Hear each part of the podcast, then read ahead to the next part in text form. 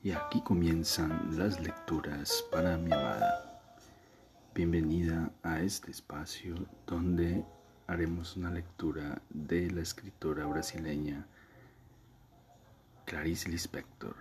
Bienvenida. Continuamos con la lectura del el texto de la escritora brasileña Clarice Lispector, Cerca del corazón salvaje. ¿Qué hacías el domingo en la plaza? La plaza es ancha y solitaria, dijo al fin lentamente, intentando recordar y atender a la petición del hombre. Sí, tanto sol, pegado al suelo como si naciera de él. El mar, la barriga del mar, callada, jadeante, los peces en domingo, moviendo rápidamente la cola y serenos, abriéndose camino. Un navío parado, domingo, los marineros paseando por el muelle por la plaza, un vestido color rosa apareciendo y desapareciendo en una esquina. Los árboles cristalizados en domingo. El domingo es algo así como los árboles de Navidad, brillando silenciosos, conteniendo, así, así, la respiración un hombre pasando con una mujer con vestido nuevo. El hombre quiere no ser nada, anda a su lado mirándola casi de frente, indagando, indagando, diga, mande, pise. Ella no responde, sonríe, puro domingo. Satisfacción, satisfacción, pura tristeza sin dolor, tristeza que parece venir de detrás de la mujer del vestido color rosa Tristeza de domingo en el muelle del puerto, los marineros prestados a la tierra. Esa tristeza leve es la comprobación de vivir. Como no se sabe de qué modo usar ese conocimiento súbito, viene la tristeza. Esta vez la historia ha sido distinta, se quejó él después de una pausa. Es que estoy contando solo lo que vi y no lo que veo. No sé repetir. Solo sé una vez las cosas, le explicó ella. Ha sido diferente, pero todo lo que tú ves es perfecto. Él llevaba alrededor del cuello una cadenita con una medallita de oro. De un lado Santa Teresita, del otro San Cristóbal. Era devoto de ambos. Pero no me preocupo mucho de estas cosas de santos, solo a veces.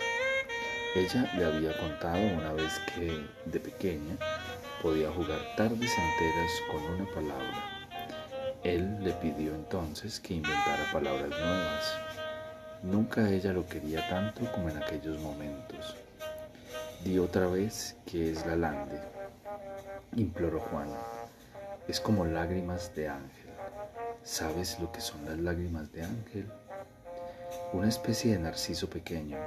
La brisa más ligera lo mueve a un lado y otro. La lande es también mar de madrugada, cuando ninguna mirada ha visto todavía la playa, cuando el sol no ha nacido. Siempre que diga, la lande, debes sentir la vibración fresca y salada del mar. Debes andar a lo largo de la playa aún oscura, lentamente desnudo. Inmediatamente sentirás la lande. Puedes creerme, soy una de las personas que mejor conocen el mar. Había momentos en que él no sabía si vivía o si estaba muerto, si todo lo que, lo que tenía era poco o demasiado. Cuando ella hablaba, inventaba, loca, loca. La plenitud lo llenaba como un vacío y su angustia era de la limpidez del amplio espacio sobre las aguas. ¿Por qué se quedaba sorprendido ante ella? estupefacto como una pared blanca bajo la luna, o tal vez iba a despertar de repente, gritar, ¿quién está? Está además en mi vida, no puedo, quiero volver, pero él ya no podría más, sentía súbitamente y se asustaba, perdido. Querido, dijo ella interrumpiendo los pensamientos del hombre. Sí, sí, él escondió el rostro en aquel hombro suave y ella sintió su respiración recorriéndola de ida y vuelta, de ida y vuelta. Los dos eran dos niños. ¿Qué importa? pensaba ella.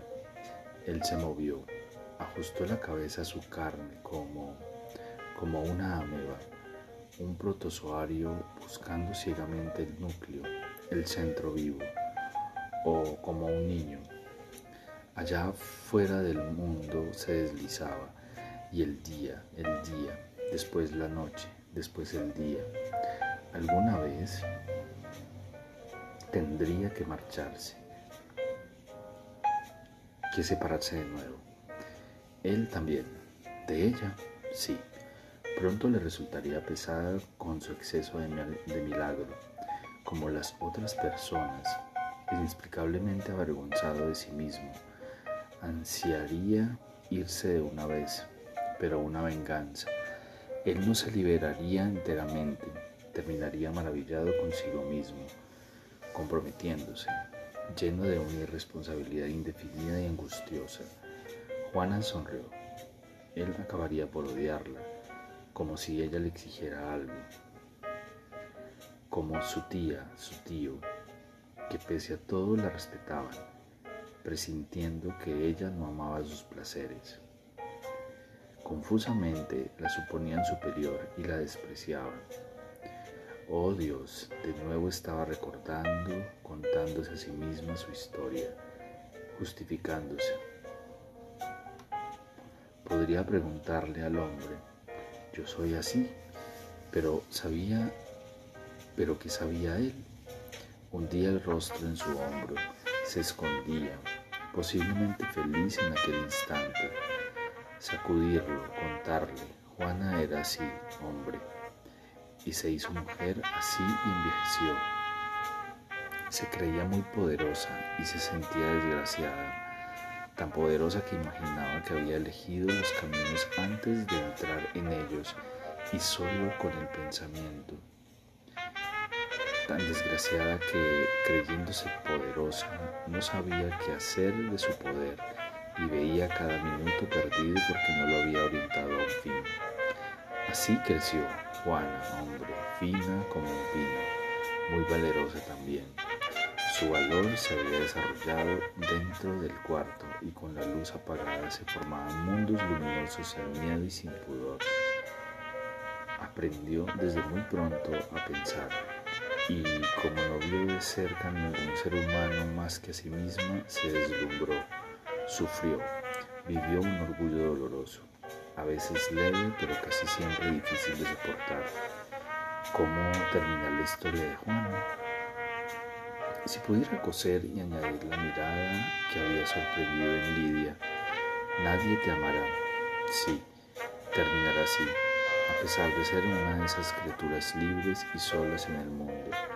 Nadie pensó en darle nada a Juana. No amor. Le entregaban siempre cualquier otro sentimiento. Vivió su vida, ávida como una virgen. Eso para la tumba. Se hizo muchas preguntas, pero nunca pudo responderse. Se detenía para sentir cómo nació un triángulo antes en forma de idea, o vino esta después de ejecutada la forma, nacería fatalmente el triángulo, las cosas serán ricas, desearía parar el tiempo en la pregunta, pero el amor lo invadía, triángulo, círculo, líneas rectas, armónico y misterioso como un arpegio. ¿Dónde se guarda la música cuando no suena? se preguntaba y, rendida, contestaba, que hagan un arpa de mis nervios cuando muera. El fin de la lucidez de Juana se mezcló con el navío escorado sobre las olas moviéndose. Bastaba mover la cabeza para que las olas la acompañaran, pero ella había tenido algo, lo había tenido, un marido, senos, un amante, una casa, libros, cabellos cortados, una tía, un profesor, Tía, óigame, conocí a Juana. ¿De quién le hablo ahora? Era una mujer débil frente a las cosas. Todo le parecía a veces demasiado preciso, imposible de ser tocado. Y a veces lo que usaban como aire de respirar era peso de muerte para ella. Veía si comprende a mi heroína. Tía, escuche. Es voluble y audaz. No ama, no es amada. Usted acabaría notándolo como Lidia, otra mujer, una joven llena de su propio destino. Lo observó. Sin embargo, lo que hay dentro de Juana es algo más fuerte que el amor que se da y lo que hay dentro de ella exige más que el amor que recibe. Comprende, tía. No diría que es una heroína como prometí a papá, pues en ella había un miedo enorme, un miedo anterior a cualquier juicio y comprensión. Se me ha ocurrido ahora eso, quién sabe. Tal vez la creencia en la supervivencia futura venga de darse cuenta de que la vida siempre nos deja intactos. ¿Comprende, tía? Olvide la interrupción de la vida futura. ¿Comprende? Veo tus ojos abiertos, mirándome con miedo, con desconfianza. Pero queriendo a pesar de eso, con tu feminidad de vieja, ahora muerta, es verdad, ahora muerta, que yo te gustara pasando por encima de mi aspereza. Pobre, la mayor revuelta que sentí en ti, aparte de las que yo provocaba, puede ser resumida en aquella frase diaria que aún oigo mezclada con tu olor, que no puedo olvidar.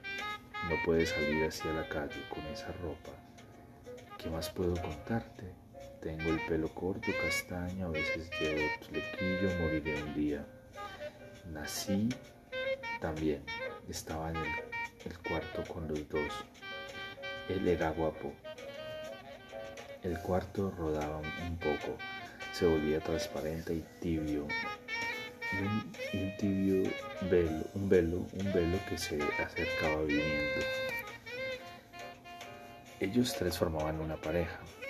¿A quién contarle esto? Podría adormecerse porque el hombre nunca dormía y vigilaría como la lluvia que cae. Octavio también era hermoso. Ojos.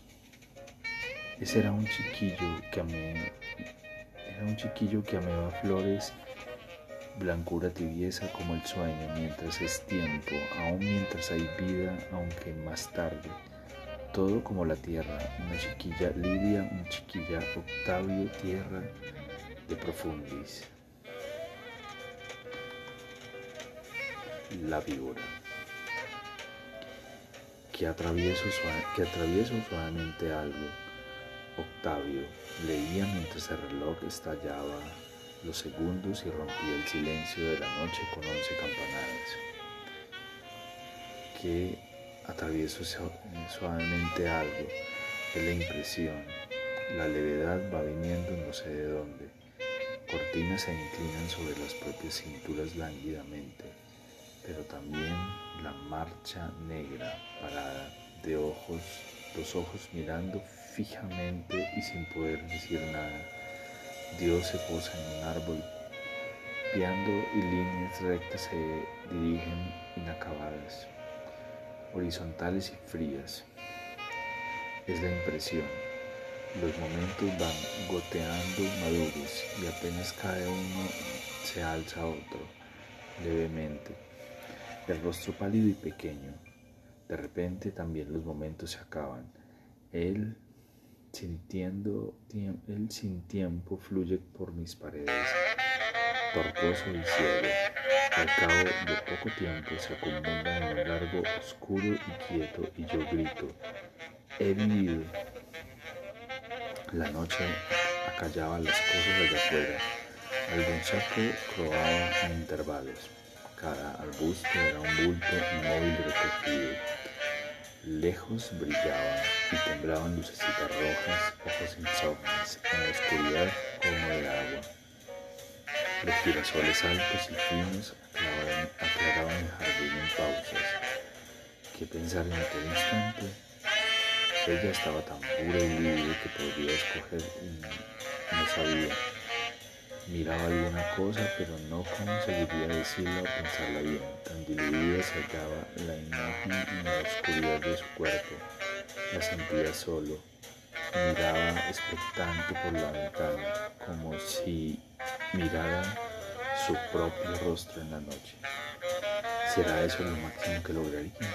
Acercarse, acercarse, casi tocar, pero sentir tras sí la ola, aspirándola en reflujo firme y suave, sorbiéndola, dejándose después la fantasmal e impalpable remembranza de una alucinación.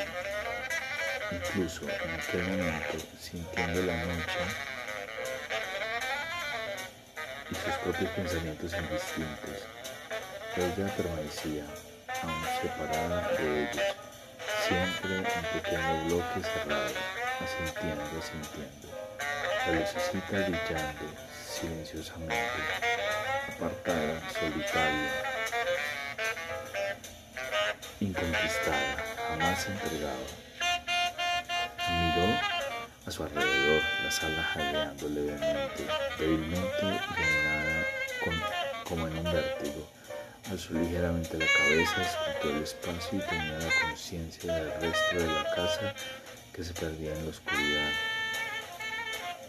los objetos serios y vagos flotando por los rincones. Tendría que andar a tientas apenas atravesar la puerta. Y sobre todo, si fuese una niña. En la casa de la tía despertando de noche, con la boca seca, yendo a buscar agua, sabiendo a las personas aisladas como cada una dentro de su sueño intraspasable y secreto. Sobre todo si fuese aquella niña y como aquella noche o aquellas noches, al atravesar la cocina, sorprendiera la luz de la luna parada en el patio, como en un cementerio, aquel viento libre e indeciso. Y aquí terminan las lecturas para mi amada. Espero este capítulo haya sido de tu agrado. Te amo, te amo con todo mi ser todo mi corazón.